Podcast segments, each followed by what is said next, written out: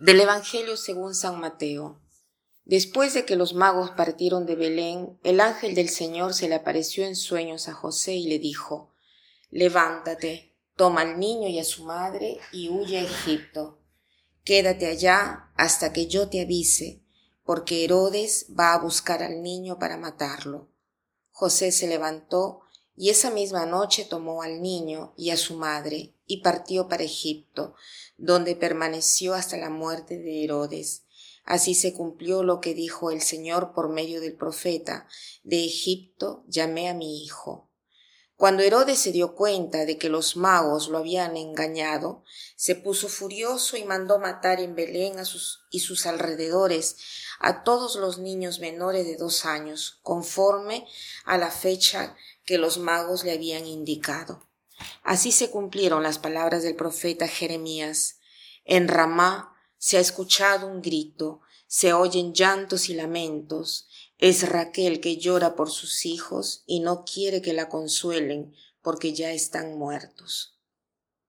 La Iglesia nos presenta hoy una lectura un poco difícil. En primer lugar, vemos que Dios habla a José a través de un sueño. Todos tenemos sueños durante la noche pero pocos de nosotros a veces hacemos caso a estos sueños.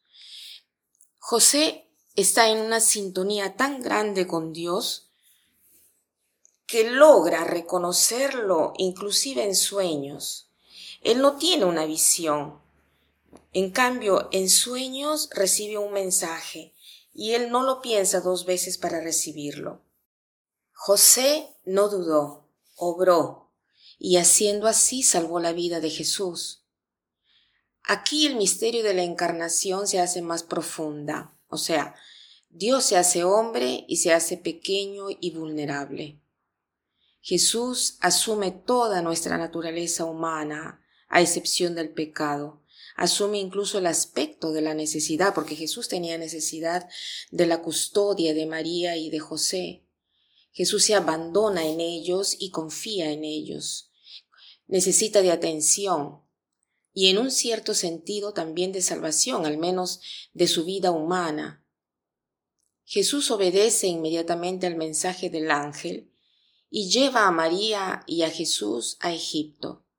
Se convierten en refugiados como tantas personas hoy en día. Llegan a un país extranjero, se integran en una cultura nueva, buscan casa, y encuentran personas que ni siquiera se les parece físicamente en nada. Aceptan la incomodidad del inmigrante para llevar adelante la misión de Dios.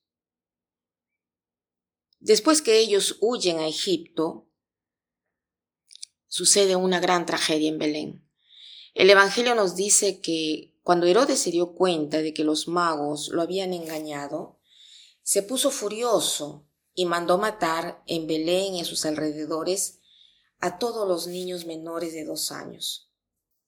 Yo pienso que la pregunta muy justa del por qué nos dice mucho más del hombre que de Dios. Por ejemplo, siento menos fuerte la pregunta ¿por qué Dios ha permitido esto? y en cambio siento más fuerte la pregunta ¿cómo es que un hombre es capaz de un mal semejante? Aquí diría que el misterio de la encarnación, haciéndose más profunda, ¿no? Eh, se podría decir que Dios eh, con esto ha entrado en la historia, ha tomado nuestra carne humana para liberarnos de la que nos conduce a hacer el mal, para liberarnos del pecado, de aquello que nos aleja de Él, se ha acercado a nosotros para abrazarnos y acercarnos al Padre. Él hace todo esto, pero sin quitarnos nuestra libertad, porque Él no nos obliga a creer en Él, a escoger el bien, a amar al prójimo, nos invita a hacerlo, nos da un ejemplo de cómo hacerlo, nos explica cómo hacerlo, nos da la gracia necesaria para hacerlo, pero nos deja a nosotros la libertad para poder obrar. Hoy tenemos eh, delante de nosotros dos figuras de mucho significado. Por un lado tenemos a José, un hombre que dedica su libertad al bien, capaz de escuchar la voz del Señor y seguirlo inmediatamente. Y a lo largo de la historia es reconocido por su pequeñez, por su humildad, eh, que ha hecho que lo convierta en un gran santo. Y por otro lado tenemos a Herodes, hombre esclavo de su riqueza, de la comodidad, del poder político. También él tiene una libertad, pero él escogió ser esclavo del Estado sin ninguna discusión, sin aceptar la posibilidad de un rey que sea superior a él. No aceptó a Jesús, mandó matar a todos. También será recordado a lo largo de la historia por la destrucción y el derramamiento de sangre. Hoy la invitación no es del, miedo de poder asemejarnos a Herodes, pero eh, nos da la posibilidad también de ver a José, que con la ayuda de la gracia de Dios ha podido escoger de escuchar a Dios y obedecer a su mensaje. Pudo obedecer inmediatamente porque estaba muy bien ejercitado en escuchar a Dios y reconoció inmediatamente su voz. ¿Cómo podemos nosotros reconocer su voz? Pasando más tiempo con Él, ya sea en conversación, ya sea en oración.